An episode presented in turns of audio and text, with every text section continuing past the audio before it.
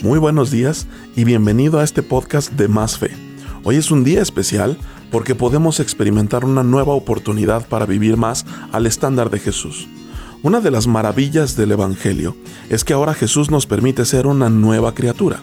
Incluso afirma la Biblia que las cosas viejas pasaron y que todas ellas se pueden convertir en algo nuevo.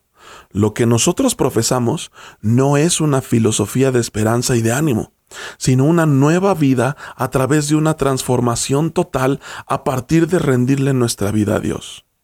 Eso es precisamente lo que la palabra de Dios llama arrepentimiento una nueva dirección y un nuevo rumbo a partir de una convicción de que el antiguo camino no es conveniente. Así entonces se empieza a liberar una batalla, que a veces es muy difícil entre la inercia que produce todavía en nosotros el camino anterior y la convicción de que el camino de Dios es mejor.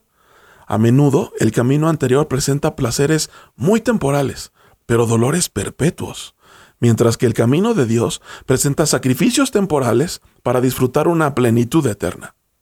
La Biblia dice lo siguiente en 2 de Timoteo capítulo 1 versículo 7. Pues Dios no nos ha dado un espíritu de timidez, sino de poder, de amor y de dominio propio. Hoy tenemos una oportunidad de seguir a Jesús en este camino hacia lo mejor. Aprendamos a ejercer lo que Dios nos da un espíritu de poder, de amor y de dominio propio.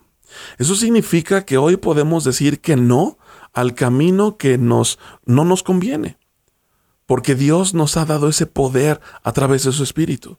También significa que hoy podemos valorar más el camino de Dios, pues Dios nos ha dado la posibilidad de tener más amor por Dios a través de su espíritu. Y finalmente así ejercemos el dominio propio, valorando más su camino y amándolo más a Él. Yo soy el pastor José Luis Arellano y deseo que tengas un día de victoria, de poder, de amor, pero sobre todo de dominio propio. Que Dios te bendiga.